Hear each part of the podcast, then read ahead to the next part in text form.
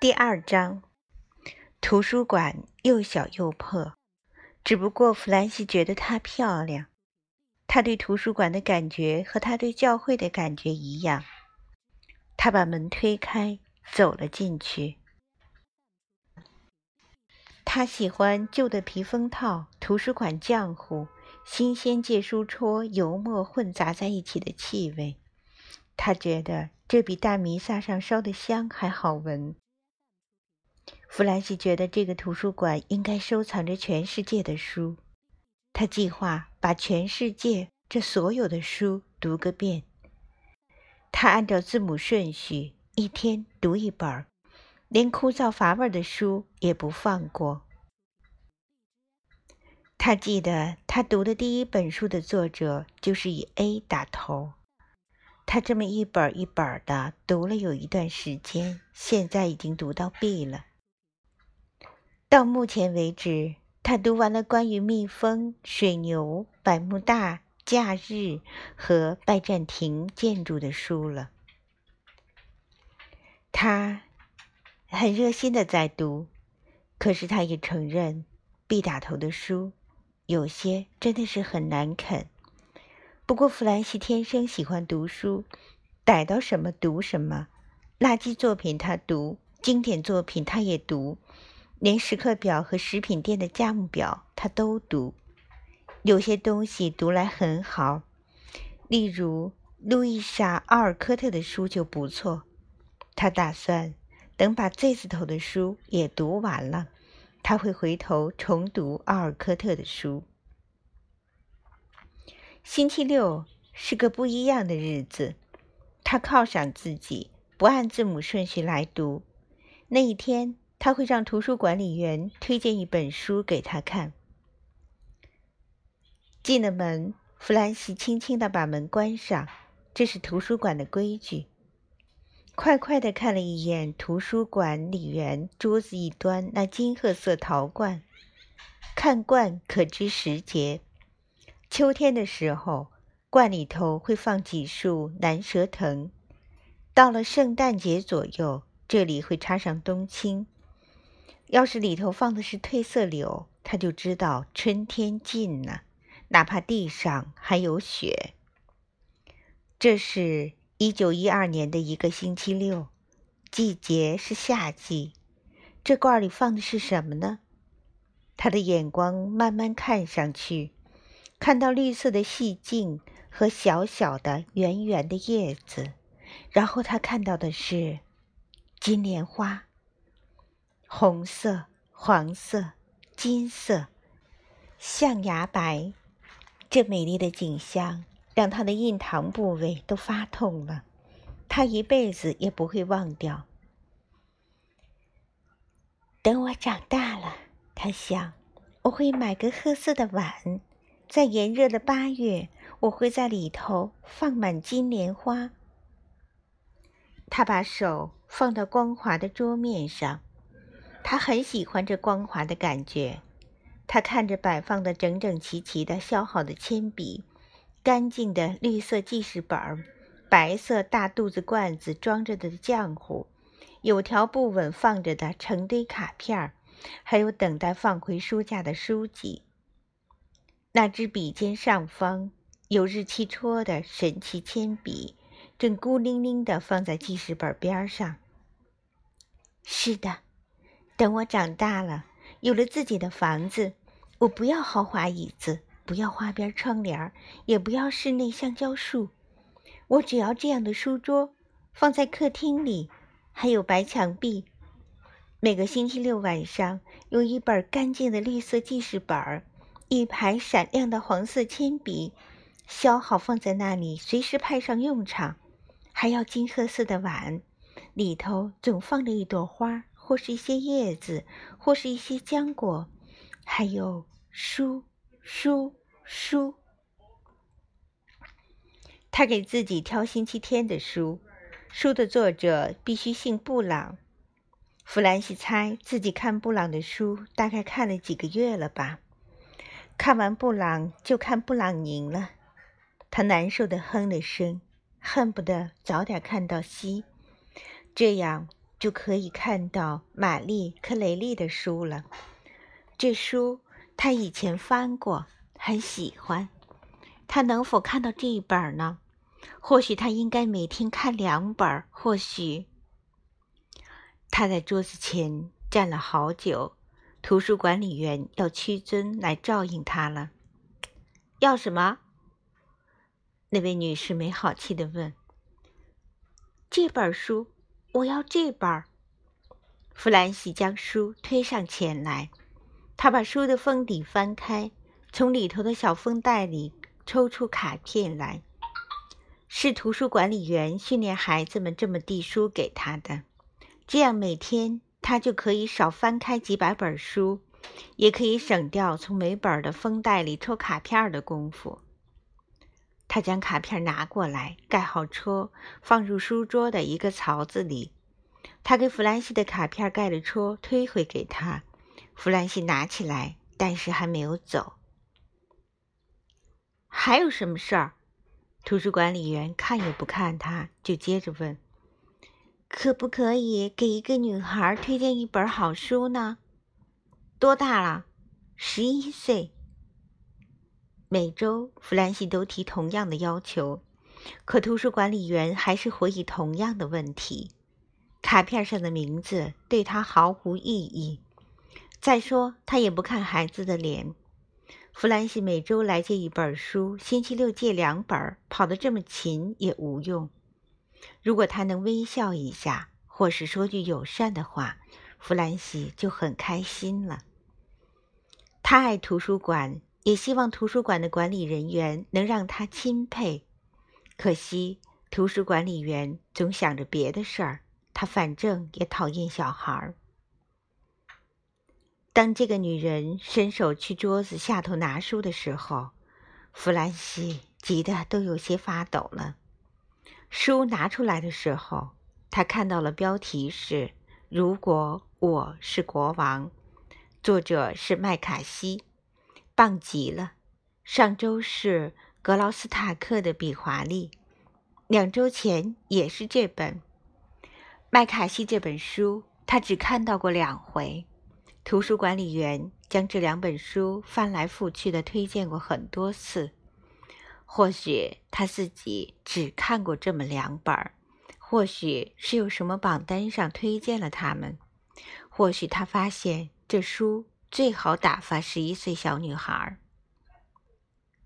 弗兰西把书紧紧抱着，一路小跑着回家，路上总想着找个台阶儿坐下来就读，可是他还是将这个欲望克制住了。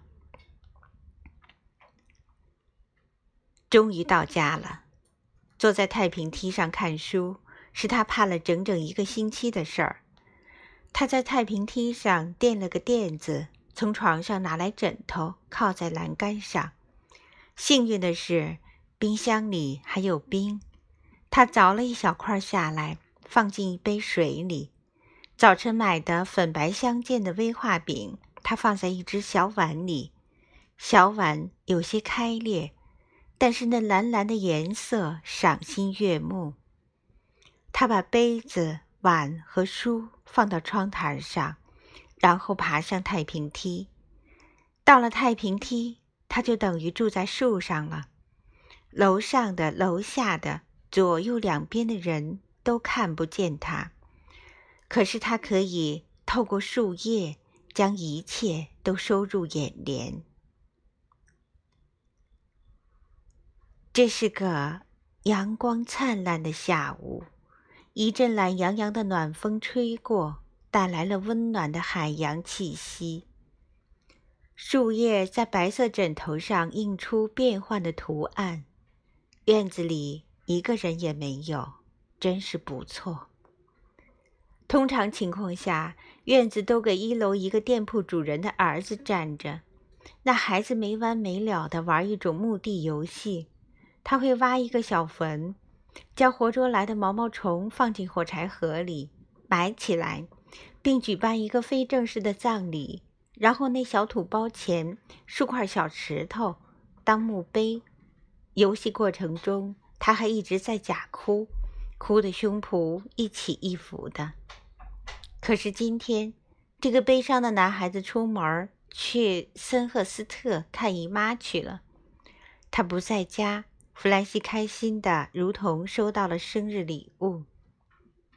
弗兰西呼吸着暖暖的空气，看着树影舞动，读着书，吃着零食，饮着冰水。如果我是国王，我的爱人啊！如果我是国王，弗朗索瓦维庸的故事，他越读越觉得有意思。有时候他担心书会在图书馆里弄丢，再也看不成，所以他曾花两分钱买了本抄写本，抄写这本书。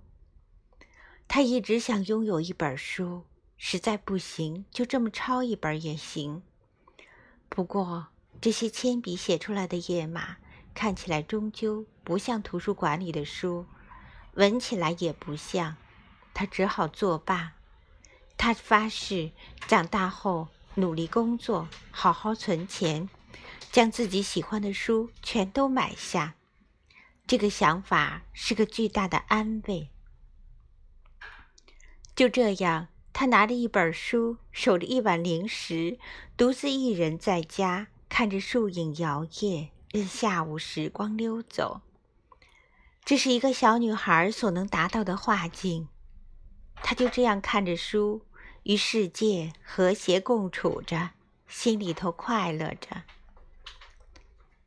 大约四点钟，弗兰西家对面的出租公寓开始活跃起来了。透过树叶，他看着那些没有拉窗帘的大窗户，他看到人们拿着啤酒壶出去，装着满满的带泡沫的冰啤酒回来，孩子们跑进跑出。往来于肉铺、食品店、面包房，女人拿着鼓鼓囊囊的当铺包裹跑回来，男人星期天的西服又赎回来了，到了星期一又要送回当铺放上一周，光是每周的利息就够这些当铺发财的了。这对西服也不坏，他们会被擦干净挂起来，放入樟脑丸防虫蛀。西服星期一进去，星期六出来。蒂米大叔收取一毛钱利息，这抵押和赎买周而复始。弗兰西还看到年轻的姑娘们正准备着和恋人们出门。这些公寓都没有浴室，姑娘们穿着胸衣和裙子，站在厨房洗碗池前擦洗。她们抬手洗胳膊窝的时候。手举到头顶，那胳膊形成的曲线非常优美。这些窗户里头有很多女孩用这种方式在洗，看上去就如同一种无声的、充满期待的仪式。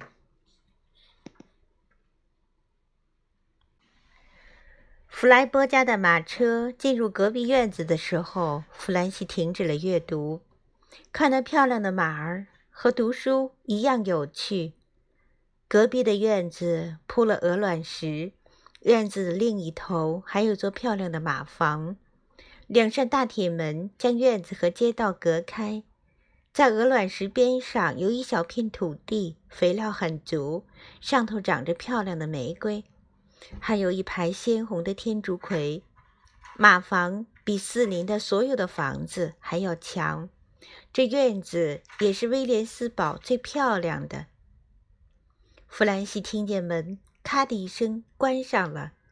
首先进入眼帘的是那匹褐色烟马，它浑身闪亮，鬃毛和尾巴乌黑。马拉着一辆栗色小马车，边上用金子油漆漆着牙医福波莱先生以及他的地址。这漂亮的马车不拉货也不送货，只是每天在街上来回走当广告用。这是个梦幻般的活动广告牌。小伙子弗兰克每天早晨把马车拉出去，下午回来。弗兰克是个很不错的小伙子，脸红扑扑的，如玫瑰一般，就如同儿歌里那出色的小伙子。他的日子过得很不错，很多女孩和他打情骂俏。他唯一的工作就是慢慢的驾着马车，好让人看到上头的名字和地址。需要装假牙或是拔牙的时候，大家就记得按照马车上的地址来找弗莱波先生了。弗兰克悠闲地把外套脱了，围上皮围裙。这时候，这匹名叫鲍勃的马耐心地站着，几只脚轮换踩着。弗兰克将他身上的玩具卸下来，将皮擦了擦，然后将玩具挂在马房里。随后，他用一块巨大的黄色湿海绵给马刷洗，马很舒服的样子。它在斑驳的阳光下晒着，有时候蹄子踢地的时候会砸出火花来。弗兰克将海绵里的水挤到那褐色的马背上，然后擦下去。这中间，他还一直和马说话：“稳住，鲍勃，这才像个好小子。退回来。”好了，鲍勃不是弗兰西生命中唯一的一匹马。弗兰西的姨妈艾薇的丈夫威利·弗里特曼姨父也有一匹马，名叫鼓手。他拉一辆送牛奶马车。威利和鼓手之间并没有弗兰克和鲍勃之间那种友谊。威利和鼓手都在暗自寻思怎么去加害对方。威利一副动不动就咒骂鼓手一顿，要是听他说的，这马似乎夜夜无眠，就一门心思在牛奶公司马房里琢磨如何整他呢。弗兰西喜欢玩一种游戏，想象人和自己的宠物对调过来。布鲁克林常见的宠物是白毛小狮子狗。养狮子狗的女人通常是小个子、胖胖的、白白的、脏脏的，眼睛湿湿的，很像狮子狗。妈妈的音乐老师廷莫尔小姐就很像她家厨房里挂着的金丝雀。这位廷莫尔小姐是个老处女，小个子，人很聪明，说话像鸟叫一样。如果弗兰克能变成马，他看起来应该就像抱抱。弗兰西从来没有见过威利姨夫的马，但是他知道他是什么样子。鼓手应该和威利一样，小个子，瘦瘦黑黑的，眼神紧张，眼白过多。他一定也会像艾薇姨妈的丈夫一样，成天哭丧着个脸。他竭力不去想威利姨父了。在外头的街道上，十几个小男孩趴在铁门上。看着这片街区唯一的马在洗澡，弗兰西看不见他们，但是能听到他们在讲话。他们编造各种可怕的故事，说这匹马，你看它是不是四平八稳的？一个男孩说：“可这都是装的。”弗兰克一不留神，这马张口就咬，把它咬死。是啊，另外一个小男孩说。我昨天还看见这马把一个小娃娃踩死了。第三个男孩想出了个点子：我看见这马拉大便，拉到一个老太太身上了。那老太太正坐在水槽边上卖苹果呢。他想了想，又补了一句：拉的苹果上也都是。他们给马戴眼罩，是不让马看到人这么小。要是马知道人这么小，准将人全都干掉了。戴上眼罩会不会还觉得人小？小小的，小不点儿。哇！每个说话的孩子都知道自己在胡扯，但是别的孩子对马的一些说法，他们却又都相信。最后看鲍勃一直站在那里，他们也腻烦了。其中一个捡了个石子儿向马砸去。砸到鲍勃身上的时候，马的皮毛抖动了一下，孩子们瑟瑟发抖，以为马会疯掉。弗兰克抬起头，用温和的布鲁克林口音跟他们说：“不能这么来吧，马又没害你，是吗？”一个小男孩愤怒地喊道。“是的。”弗兰克回答。“好了，滚你妈的蛋吧！”